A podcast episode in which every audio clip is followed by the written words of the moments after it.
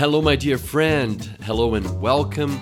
This is Guga Matias e hoje eu vou falar de algumas expressões em inglês e palavras que podem ser confusas para os brasileiros. E aí você já viu, né? A gente, quando faz confusão, começa com embromation, começa a inventar a palavra para tentar montar as frases.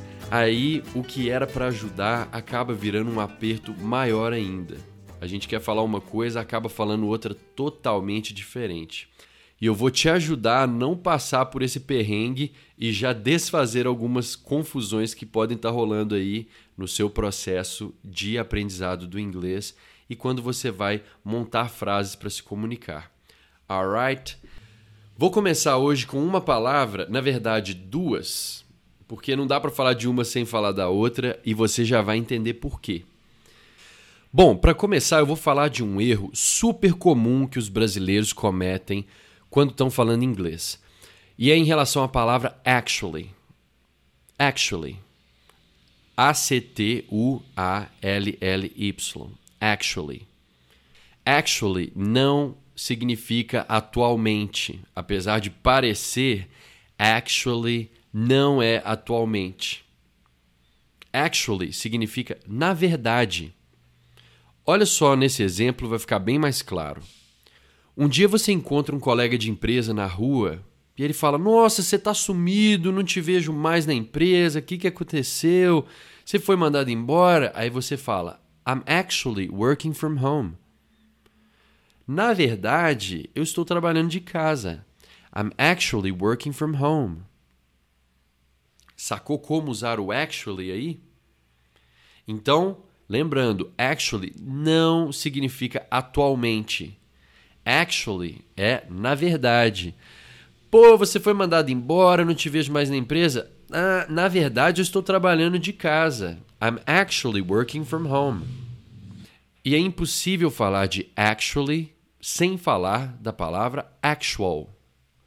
Actually é na verdade e actual significa verdadeiro a gente pode colocar actual como o opposite de fake. É o contrário de fake. Tem a fake news e tem a actual news, que é a notícia de verdade, a notícia verdadeira. Alright? Vou dar outro exemplo de como usar a palavra actual da forma correta. Tem dois quadros, dois quadros do Picasso. Alright? This painting is a fake. Esse aqui é um fake. The actual Picasso is in Paris. Ou seja, o Picasso de verdade, o Picasso verdadeiro, the actual Picasso is in Paris. Repetindo a frase: This painting is a fake.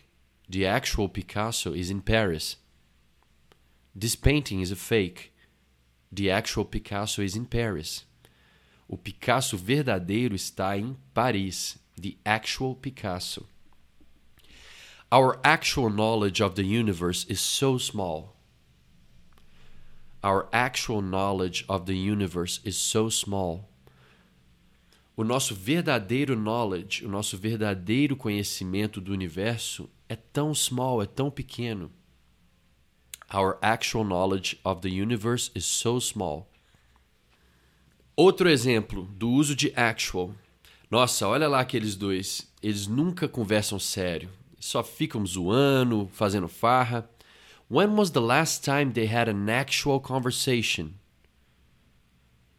Quando foi, quando foi a última vez que eles tiveram uma actual conversation?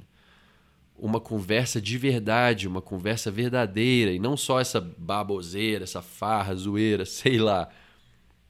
When was the last time they had an actual conversation? Alright? Agora a gente viu duas expressões que os brasileiros fazem muita confusão: actually e actual. Você está andando pelas ruas de Nova York, pelas belíssimas ruas de Londres, e você quer comprar um livro especial para levar de lembrança. Aí você pensa: bom, tenho que ir numa livraria. Para comprar o livro, tenho que ir numa livraria. E automaticamente você pensa: preciso de uma library. My dear friend, uma library, na verdade, é uma biblioteca. Se você sair perguntando da library, where is the closest library? Where can I find a library? As pessoas vão acabar te mandando para uma biblioteca. E aí você não vai conseguir comprar nenhum livro. Você não quer ir para a library. Você quer comprar um livro na bookstore ou então na bookshop. Pensa na loja de livro, bookstore ou bookshop. Where can I find a bookstore? Repeat. Where can I find a bookstore? Where can I find a bookshop? Repeat. Where can I find a bookshop? Se você ainda não conhece o nosso jeito de trabalhar e de praticar aqui no Agora Eu Falo, sempre que eu falo repeat, my dear friend, open your mouth and repeat. Let the words come out, baby.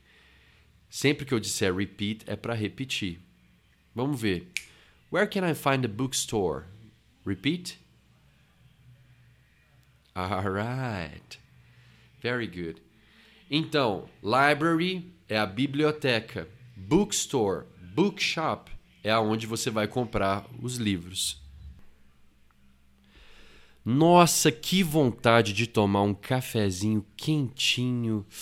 Nossa. É, vou ter que procurar uma cafeteria, né, para tomar um cafezinho. My dear friend, if you look for the cafeteria, se você procurar cafeteria, você vai encontrar um refeitório. Uma cafeteria de uma escola, de uma empresa, de um hospital é um refeitório, alright? A cafeteria. Se você quer tomar um café, que na verdade é um coffee, if you want to have some coffee, você tem que procurar um café. Olha que legal. In English, o lugar de tomar coffee é um café. Is there a cafe anywhere by? Where's the closest café? Onde fica o lugar de tomar café mais perto? Where's the closest café? Então, vou repetir as três palavras porque elas têm bastante a ver. Cafeteria é o refeitório. Pode ser uma cafeteria de uma school, cafeteria de um hospital, cafeteria in a company, ok? Cafeteria, refeitório. Café é o lugar onde você vai para tomar coffee. Coffee é a bebida deliciosa, néctar dos deuses para você começar o seu dia. I love to have coffee in the morning.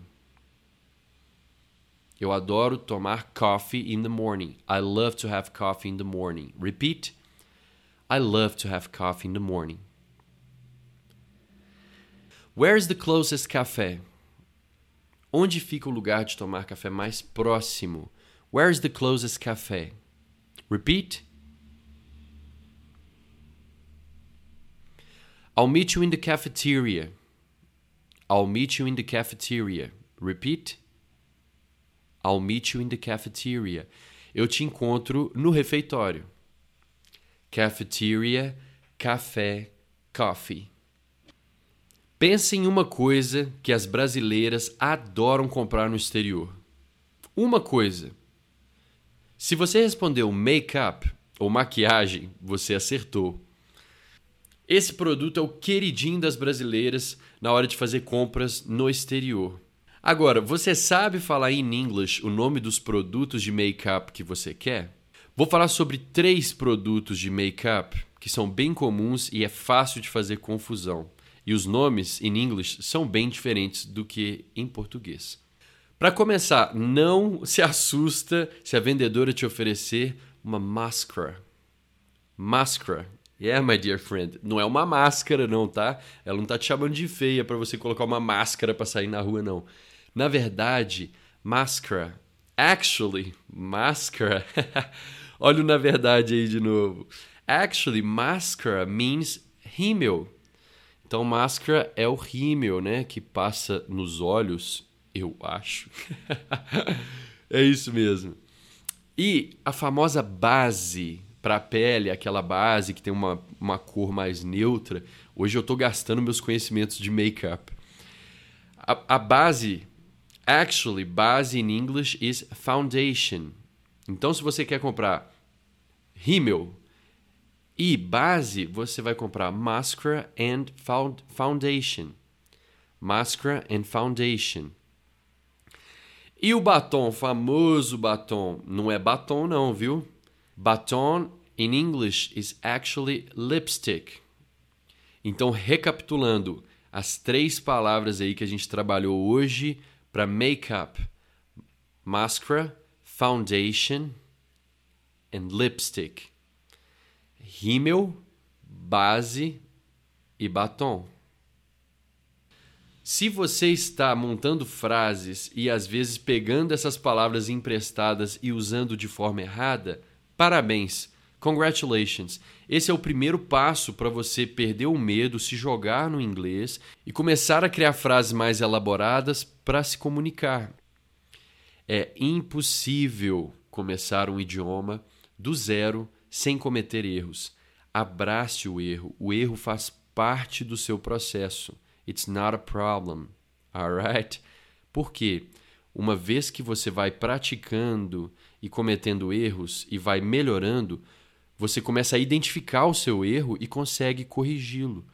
Com certeza, algumas dessas palavras e expressões que eu trabalhei hoje você já usou de forma errada. Ou foi o actually, ou você foi comprar um lipstick e falou I would like to have a baton, a red baton.